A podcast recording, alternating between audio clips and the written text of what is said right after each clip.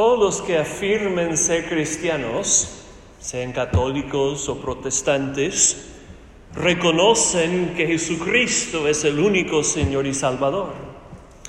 Nuestra doctrina de la identidad de Jesucristo es la mismísima. Creemos que Jesús es el Cristo, Dios el Hijo encarnado, la segunda persona de la Santa Trinidad.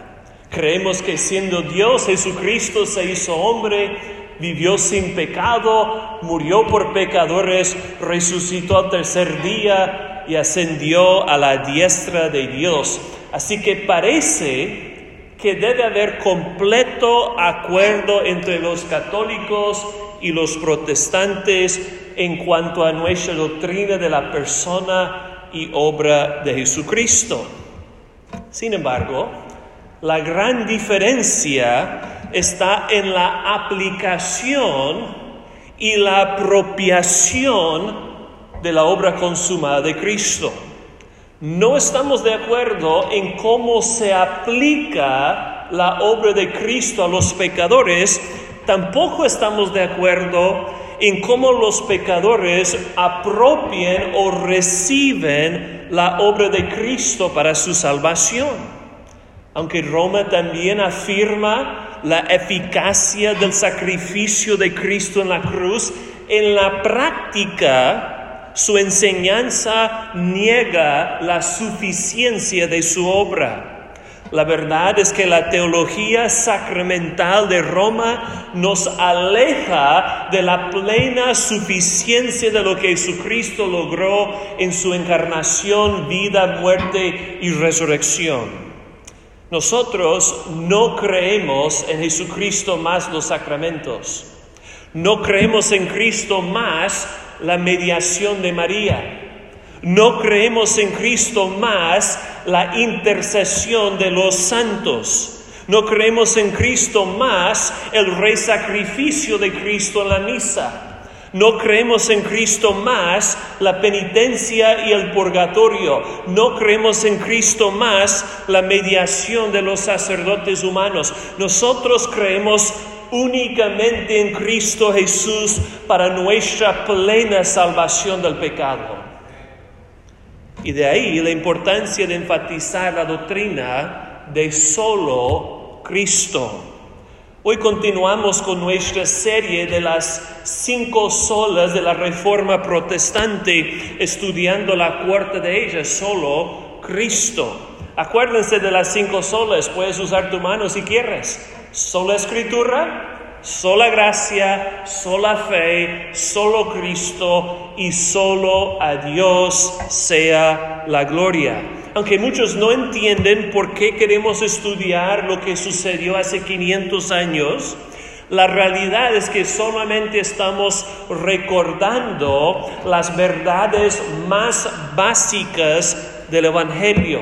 Hermanos, la reforma es nada más y nada menos que un regreso al Evangelio bíblico, porque según la palabra de Dios, la salvación es solo por la gracia de Dios, no por nuestros méritos, solo por medio de la fe en Jesucristo, no por nuestra propia justicia, solo en base a su obra suficiente, no en base a nuestras obras, solo para la gloria de Dios, para que nadie se gloríe. De ahí las cinco solas de la reforma. Y esa doctrina de solo Cristo es indispensable porque Cristo Jesús es el tema de todas las escrituras. Cristo dijo a los líderes judíos, ustedes escudriñan las escrituras porque piensen que en ellas tienen vida eterna y ellas son las que dan testimonio de mí. De Génesis hasta Apocalipsis, toda la Biblia se trata de la persona y obra del Señor Jesucristo. Además, Cristo es la máxima revelación de Dios. El apóstol Juan dice, de su plenitud tomamos todos y gracia sobre gracia, pues la ley por medio de Moisés fue dada, pero la gracia y la verdad vinieron por medio de Jesucristo. A Dios nadie le ha visto jamás, el unigénito Dios que está en el seno del Padre, él le ha dado a conocer. Cristo es el centro del Evangelio. La buena noticia no es una cosa, es una persona y su nombre es Jesucristo. En ningún otro hay salvación, dice Hechos 4:12, porque no hay otro nombre dado a los hombres por medio del cual podamos ser salvos. Solo Cristo puede salvar a los pecadores y solo Cristo puede llevarnos a Dios Padre. Jesús dijo, yo soy el camino, la verdad y la vida. Nadie viene al Padre sino por mí. Sabemos que Cristo Jesús es el objeto de nuestra confianza. Somos justificados solamente por medio de la fe en Cristo, no por nuestras propias obras. Y además de ser un redescubrimiento del Evangelio verdadero, las cinco solas explican la diferencia, la gran diferencia entre la Iglesia Católica Romana por un lado y la Iglesia Cristiana por otro lado. Muchos dicen que todas las religiones son iguales, que todos adoramos al mismo Dios, pero nosotros sabemos que no es así. La Iglesia Romana y el Evangelio bíblico son tan diferentes como el día y la noche porque enseñan mensajes distintos sobre la salvación. La doctrina romana separa el creyente de Jesucristo al insertar la iglesia y los siete sacramentos como los medios por los cuales Dios nos aplica su gracia. Según el catolicismo, la muerte de Cristo sí pagó nuestro pecado original, pero nuestro pecado presente y futuro es perdonado por una combinación de la obra de Cristo y los sacramentos, los cuales nos infunden la gracia al ser aplicados a la iglesia por medio de sus sacerdotes. Según el catolicismo, Cristo logró un superávit, un exceso de méritos que es insuficiente para nuestra salvación, al menos que sean mediados por la iglesia romana, sus santos y sus sacramentos. Pues los reformadores no negaron un rol importante para la iglesia. Pero contra Roma ellos afirmaron desde la escritura que nuestro Señor Jesucristo ganó una salvación completa como nuestro mediador y representante. Y esta obra suficiente de Cristo es aplicada a nosotros directamente por el Espíritu Santo, mientras que Él aplica la palabra del Evangelio a nosotros, dándonos vida al unirnos con nuestro Salvador glorioso. Todo lo que Cristo ha logrado por los pecadores se aplica a nosotros solo por la gracia de Dios, solo por medio de la fe en su nombre. Si tú le preguntas a un católico y a un evangélico, ¿qué tengo que hacer para ser salvo de mi pecado? Las respuestas serán totalmente distintas. El, el católico dirá algo así, bueno, tienes que echarle ganas. Ayúdate que yo te ayudaré. Tienes que cumplir los siete sacramentos. Tienes que ser bautizado primero, luego pasar por la confirmación, luego después de que cometas algunos pecados tienes que hacer penitencia, hacer algunas buenas obras y al final de tu vida hacer los últimos ritos. Y tal vez, tal vez, si tú haces lo suficiente, vas a ir al cielo después de unos años en el purgatorio. Pero aquí dice la palabra de Dios. Creer en el Señor Jesucristo y serás salvo. ¿Por qué la diferencia? El catolicismo también afirma que Cristo es el único Salvador. pero socava la suficiencia de su obra al enseñar que la salvación es por la obra de Cristo más por nuestras propias obras. Pero hermanos, la Biblia enseña que la obra de Jesucristo es eficaz y suficiente. Por eso la salvación es solo por la gracia de Cristo, solo por medio de la fe en Cristo y solo por la gloria para la gloria de Cristo. No somos salvos por nuestras propias obras, sino solo por la obra consumada de Cristo. No somos justificados por nuestra propia justicia, sino solo por la justicia perfecta de Cristo. No tenemos vida eterna por nuestros propios méritos, sino solo por los méritos de Cristo Jesús. Nosotros creemos solo en Cristo. Y eso no significa que queremos menospreciar al Padre y al Espíritu Santo. Sabemos que nuestra salvación es trinitaria. Cada persona de la Trinidad lleva a cabo un papel indispensable en nuestra salvación. Dios Padre es el que planificó la salvación y nos eligió en Cristo desde antes de la fundación del mundo. Dios el Hijo es el que se hizo hombre y logró nuestra salvación por su vida perfecta, su muerte expiatoria y su resurrección poderosa. Y Dios el Espíritu Santo es el que aplica la salvación a los elegidos, dándoles nueva vida con Cristo. Así que cada persona de la Trinidad es indispensable para nuestra salvación. Entonces decir que creemos en solo Cristo no es menospreciar al Padre y al Espíritu Santo. Así que vamos a estudiar el principio de solo Cristo al considerar la persona y la obra de Jesucristo. Hoy veremos su persona singular y su obra suficiente. Es decir, aprenderemos quién es Cristo y qué hizo Cristo por nosotros los pecadores. Y hermanos, no hay tema más importante. Este tema es tan profundo que solo vamos a estar rascando la superficie hoy. Pudiéramos estudiar la persona y obra de Cristo por 50 años y nunca tocar fondo. Pero la meta es que podamos seguir aferrándonos a Cristo Jesús como nuestra única esperanza de salvación y vida eterna. Así que veamos en primer lugar la persona singular de Jesucristo. Y cuando decimos la persona singular de Jesucristo, lo que queremos comunicar es que Cristo es una persona única. No hay nadie como Él. Jesucristo es Dios, el Hijo encarnado, el único mediador entre Dios y los hombres. Por eso Pablo dice en 1 de Timoteo capítulo 2 versículo 5, hay un solo Dios y un solo mediador entre Dios y los hombres, Jesucristo hombre.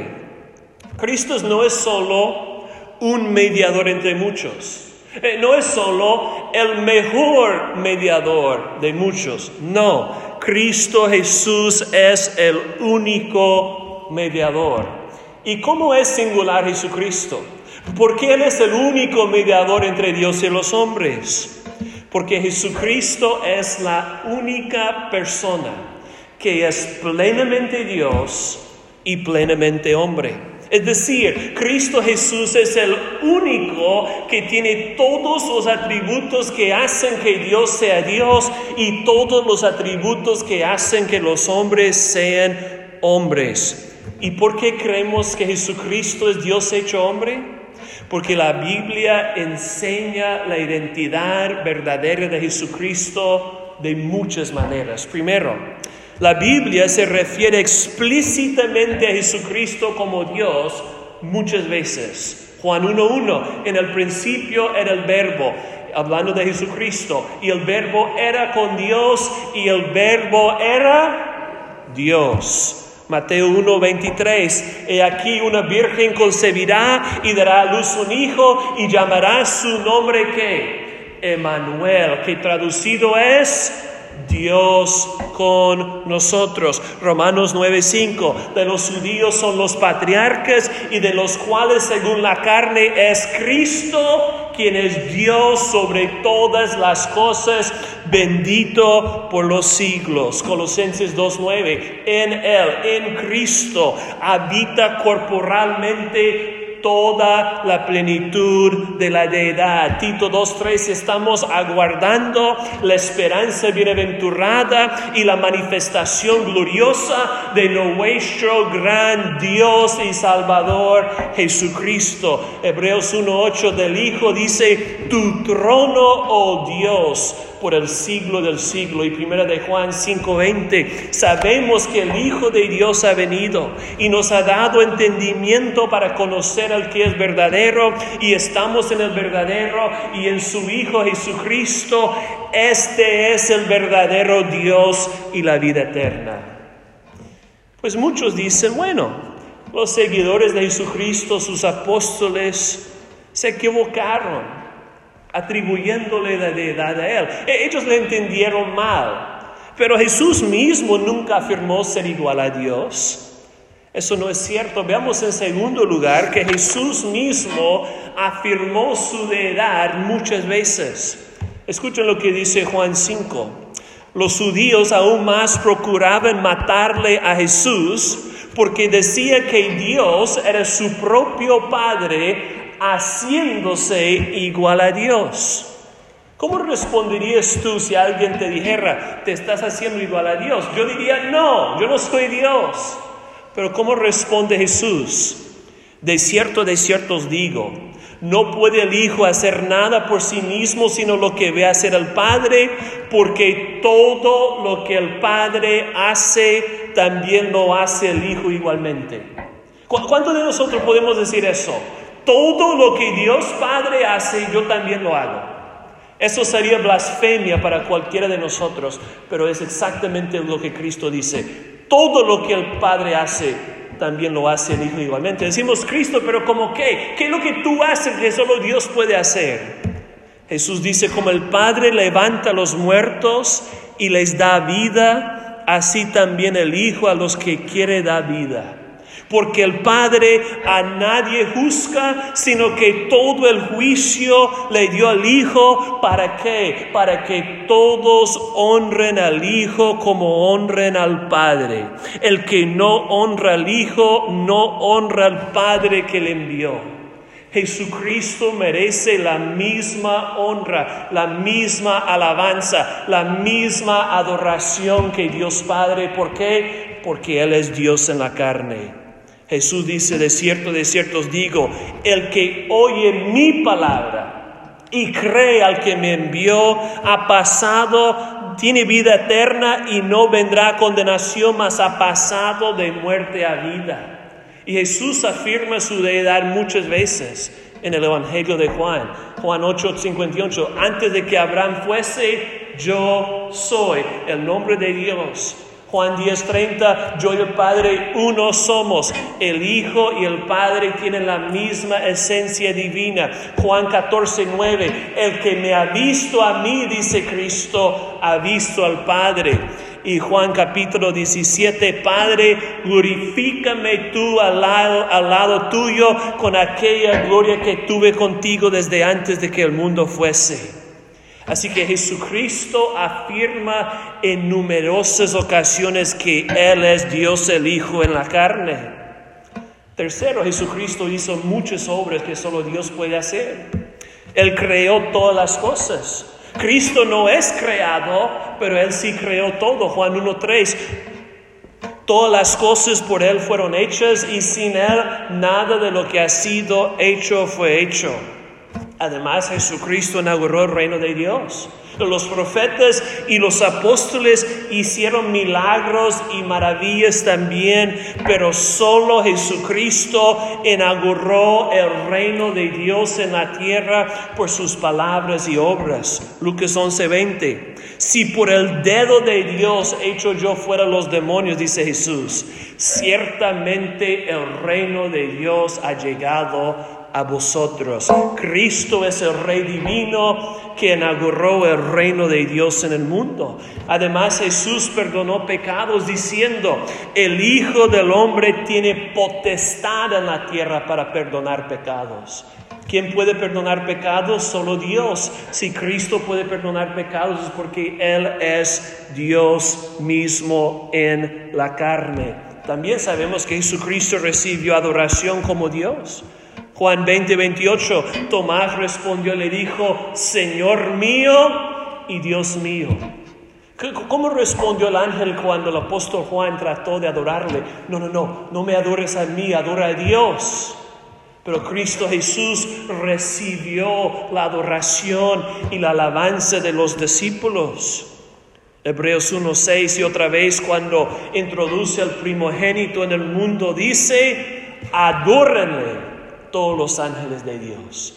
Dios Padre está diciendo a todos los ángeles, adoren a mi Hijo porque Él es de mi misma esencia. Y Apocalipsis 5, al que está sentado en el trono, el Padre, y al Cordero Jesucristo, sea la alabanza, la honra, la gloria y el poder por los siglos de los siglos. Así que el testimonio claro y contundente de toda la Biblia es que Jesucristo es Dios el Hijo encarnado. Y es por eso que Jesucristo es digno de nuestra alabanza suprema, nuestra confianza completa y nuestra obediencia absoluta. ¿Cuáles son algunas implicaciones del hecho de que Cristo Jesús es Dios hecho hombre? En primer lugar, su deidad contradice la falsa doctrina de los mormones, los musulmanes, los testigos de Jehová, los budistas, los hindúes y todas las otras religiones falsas.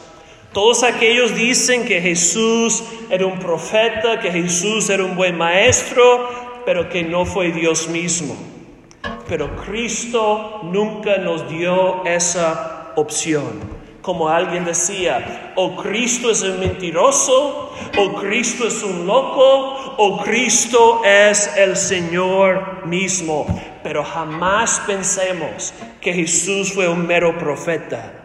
Después de que él calmara la tormenta, sus discípulos hicieron la pregunta, ¿quién es este?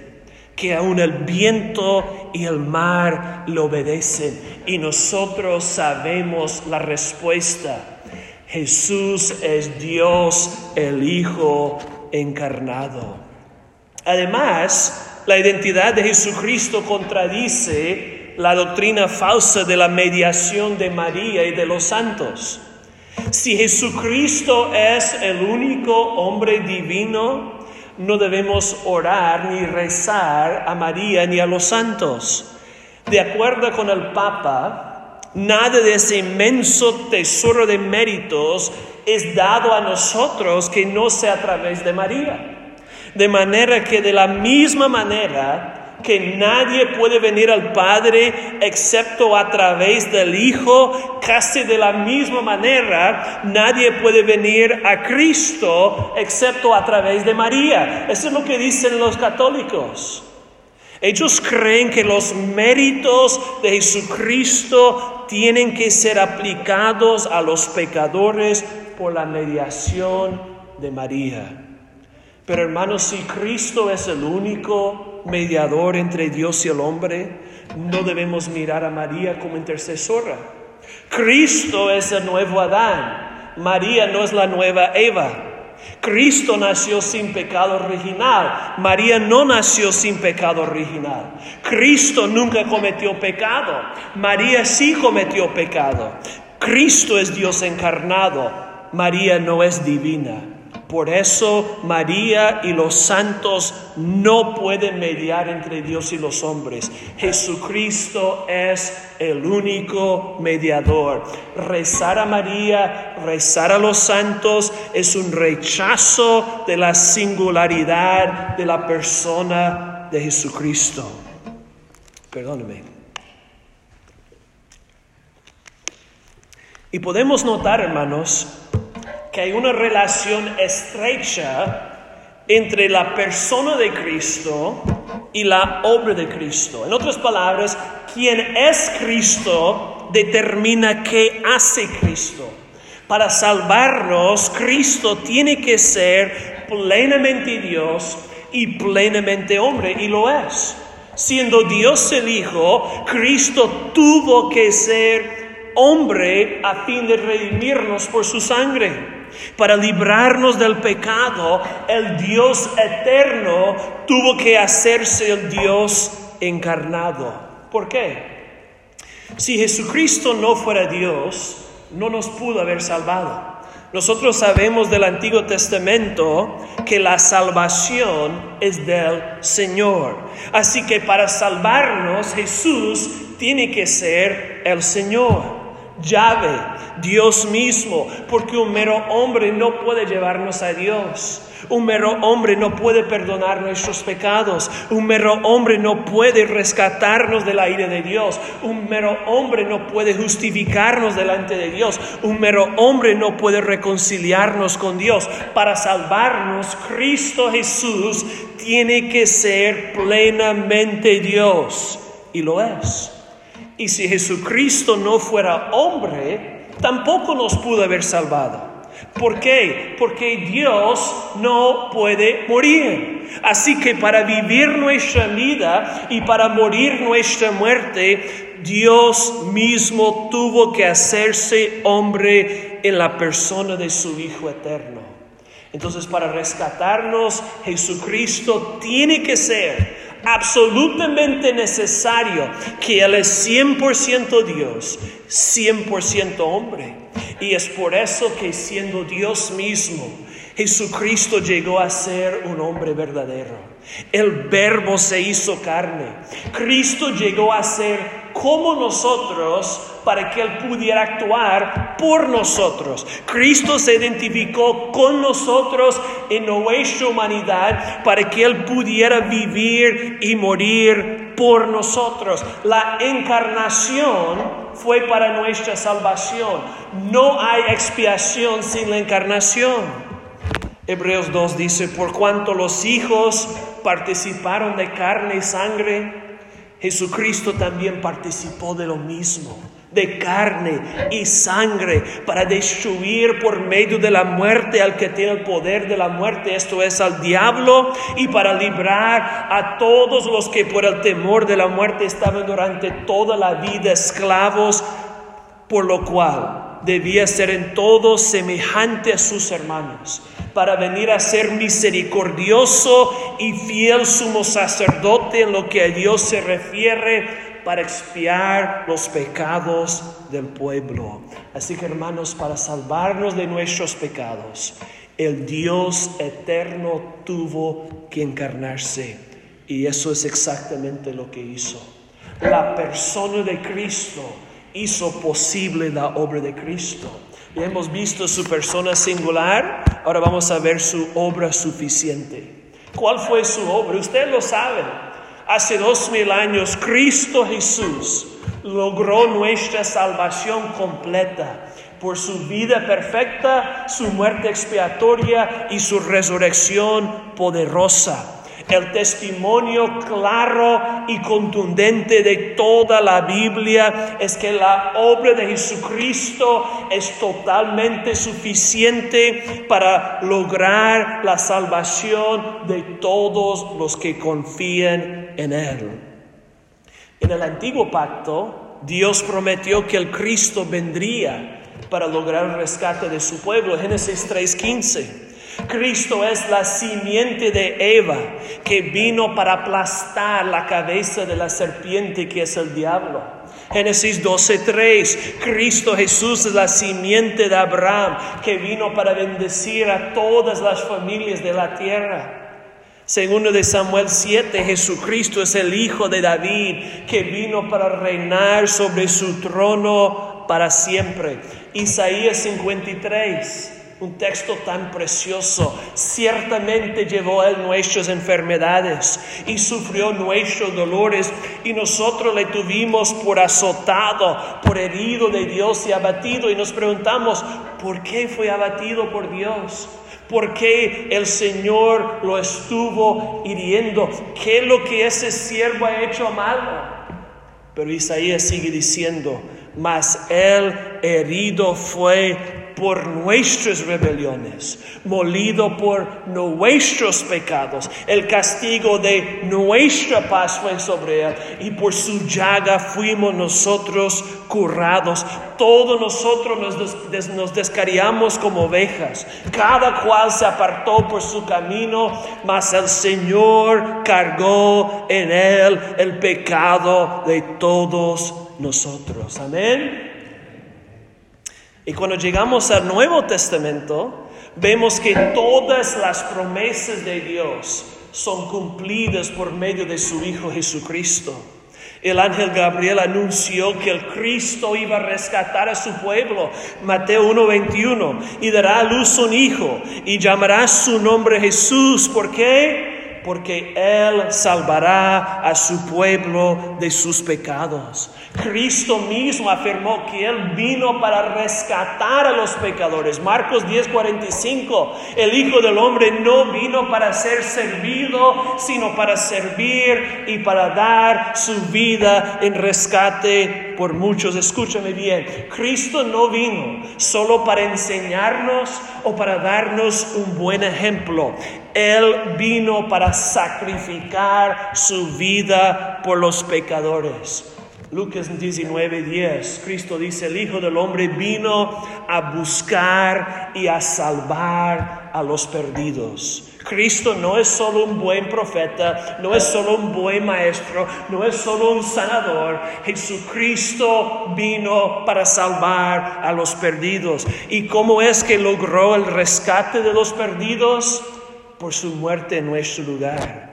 En varias ocasiones Cristo anunció de antemano que Él iba a morir, resucitar. Lucas 9:22. Es necesario, dice Cristo, que el Hijo del Hombre padezca muchas cosas, que sea desechado por los ancianos, por los principales sacerdotes, por los escribas, y que sea muerto y resucite al tercer día. Por eso la Biblia dice que Jesucristo afirmó su rostro para ir a Jerusalén, a la cruz. El Hijo de Dios no murió como un mártir, Él murió como un sustituto por nosotros.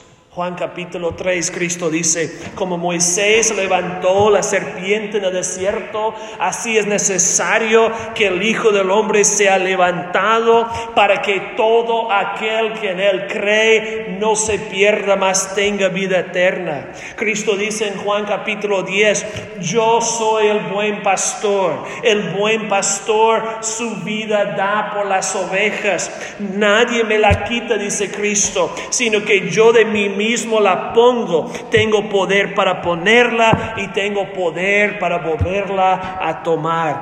Hermanos, para Cristo la cruz no fue un plan B, un plan B fue la razón principal de su venida. La cruz no fue un, un, fracaso, fue el plan eterno de Dios. Por eso en la cruz Cristo exclamó, consumado es. Cristo logró la plena salvación de todo su pueblo. Y tú dices, pero ¿por qué fue necesario que Cristo muriera a fin de lograr el rescate de los pecadores? ¿Por qué tuvo que morir?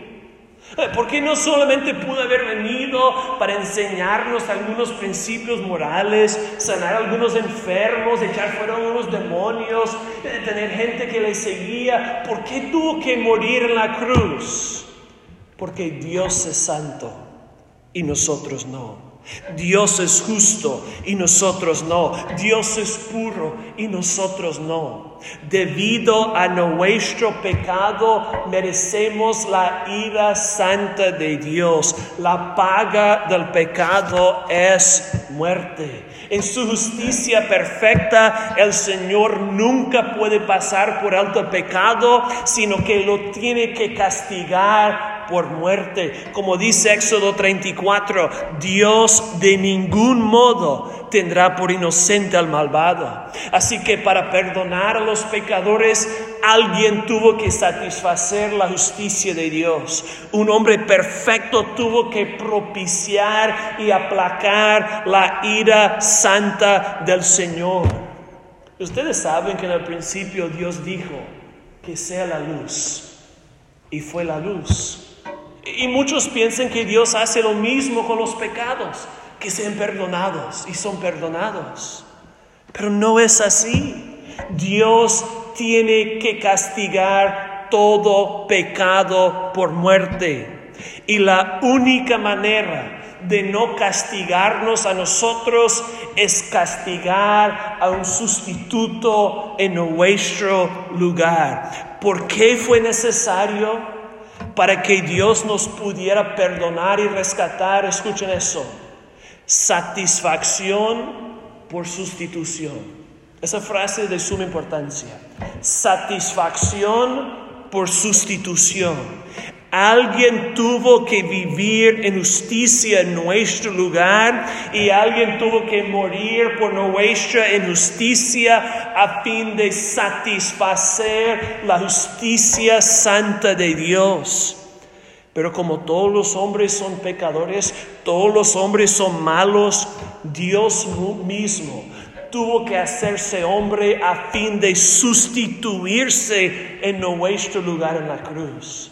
Hermanos, no hay satisfacción sin sustitución. No hay salvación sin la cruz de Cristo. Es por eso que fue absolutamente necesario que Cristo se hiciera hombre a fin de ser nuestro representante y sustituto en la cruz del Calvario. Y gracias a Dios, eso es exactamente lo que Él hizo. Los apóstoles afirmaron muchas veces que Cristo logró el rescate de muchos por su muerte sustitutiva. Tú dices, yo, no, yo he leído la Biblia y yo nunca he visto la palabra sustitutiva. Es, cierto, la palabra sustitutiva no está ahí, pero el concepto sí. Eh, yo, yo voy a citarles algunos textos bíblicos y yo quiero que se fijen en la palabra por. Esa palabra por es una palabra de sustitución. ¿Ok? Romanos 4:25. Cristo fue entregado por nuestras transgresiones y resucitado para nuestra justificación. Romanos 5, mientras aún éramos débiles, impotentes a su tiempo, Cristo murió como por los impíos. Dios muestra su amor para con nosotros en que siendo aún pecadores, Cristo murió por nosotros. Primera de Corintios 15. Lo que asimismo recibí también les entregué de primera importancia, que Cristo murió por nuestros pecados, conforme a las escrituras, y que fue sepultado y que resucitó al tercer día, conforme a las escrituras. Gálatas 3:13. Cristo nos redimió de la maldición de la ley como hecho por nosotros maldición. Primera de Juan 4:10. En esto consiste el amor, no en que nosotros hayamos amado a Dios, sino que Él nos amó a nosotros y envió a su Hijo en propiciación por nuestros pecados. Primera de Pedro 3:18, el justo murió por los injustos para llevarnos a Dios. ¿Y cómo sabemos que la sustitución de Cristo fue suficiente para satisfacer la ira de Dios y salvar a muchos pecadores? Escuchen nuevamente lo que leímos en Hebreos capítulo 10. Y, fíjense en la frase, una vez para siempre. El autor de Hebreos dice, somos santificados mediante la ofrenda del cuerpo de Jesucristo hecha una vez para siempre. Y ciertamente todo sacerdote está día tras día ministrando y ofreciendo muchas veces los mismos sacrificios que nunca pueden quitar los pecados. ¿Por qué los sacerdotes tuvieron que ofrecer tantos sacrificios? Porque nunca pudieron quitar los pecados. Pero Cristo, pero Cristo, habiendo ofrecido una vez para siempre un solo sacrificio por los pecados, se ha sentado a la diestra de Dios, de ahí en, adelante esperando hasta que todos sus enemigos sean puestos por estrado de sus pies, porque con una sola ofrenda hizo perfectos para siempre a los santificados. ¿Por qué se sentó Cristo? después de morir en la cruz por los pecadores, porque su obra fue consumada completa, eficaz, suficiente, así como una mamá se sienta después de un largo día de trabajo, Jesucristo se sentó porque su obra de expiación terminó por un solo sacrificio. Cristo logró la plena salvación de los pecadores una vez para siempre. ¿Y, cuáles son las implicaciones de la obra consumada de Cristo Jesús? Solo Cristo contradice la doctrina falsa del rey sacrificio de Cristo en la misa como enseña el catolicismo. Hermanos, Cristo no necesita ser rey sacrificado cada semana porque Él ya fue sacrificado una vez para siempre.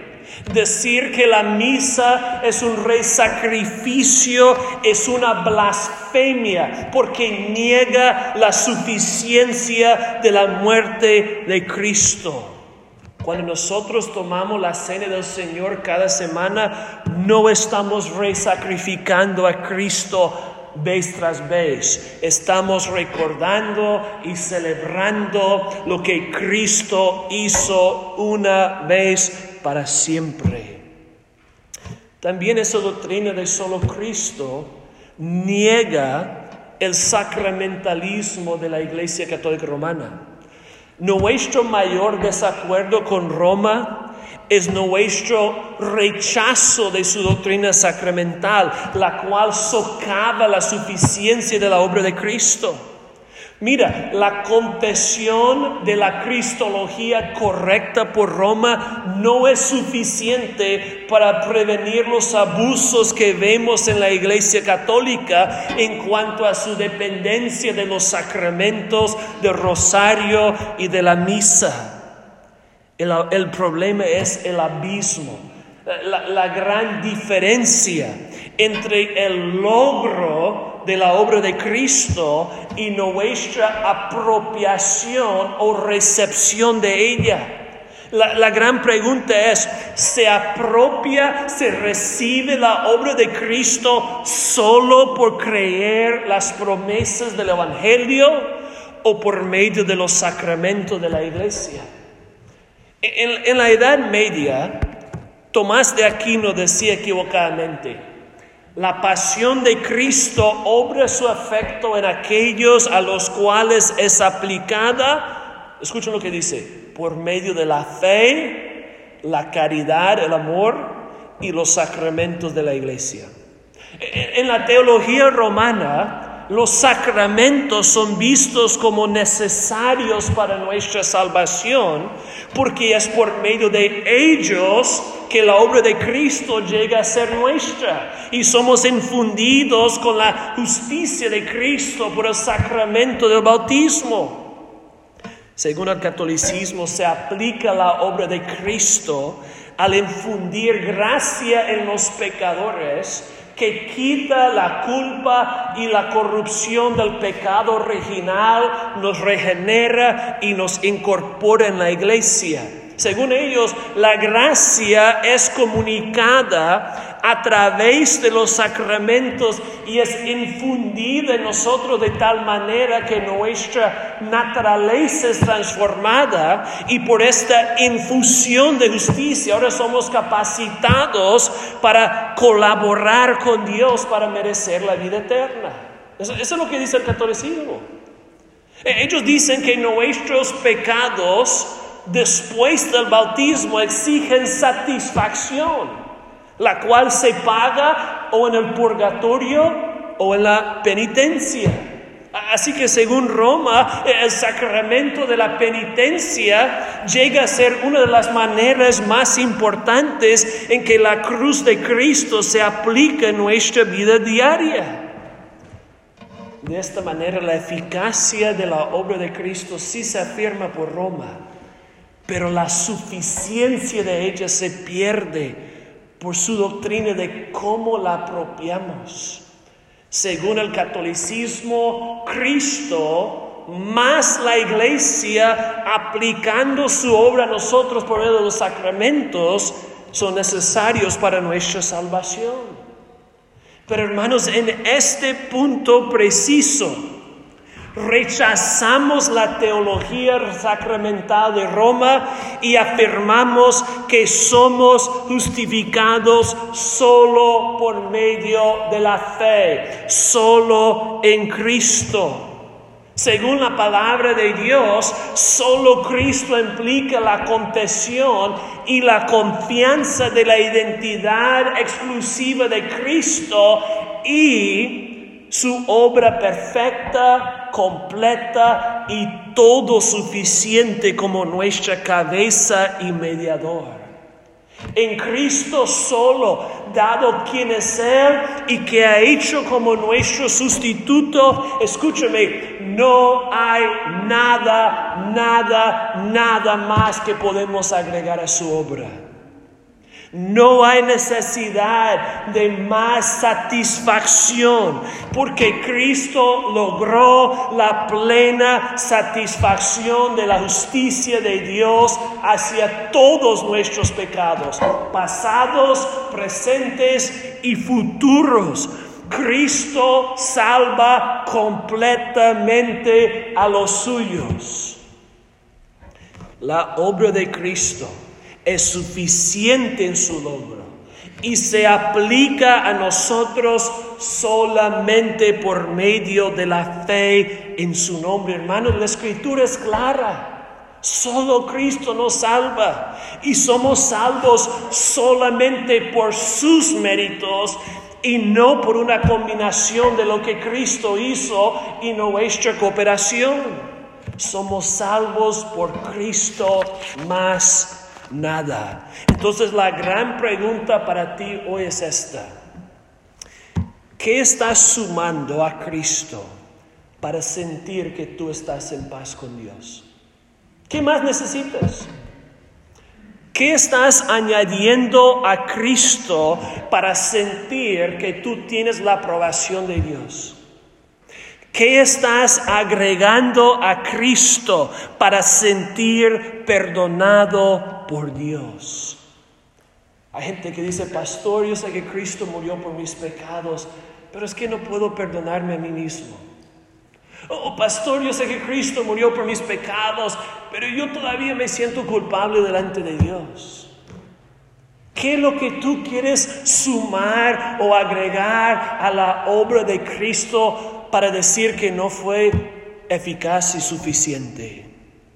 Hermanos, la buena noticia es que lo único, lo único que tú necesitas para ser salvo es a Cristo Jesús. Y lo único que tienes que hacer para recibirle es extender las manos vacías de la fe. Por eso que uno de nuestros lemas como iglesia es, lo único que tenemos para ofrecerte es a Jesucristo.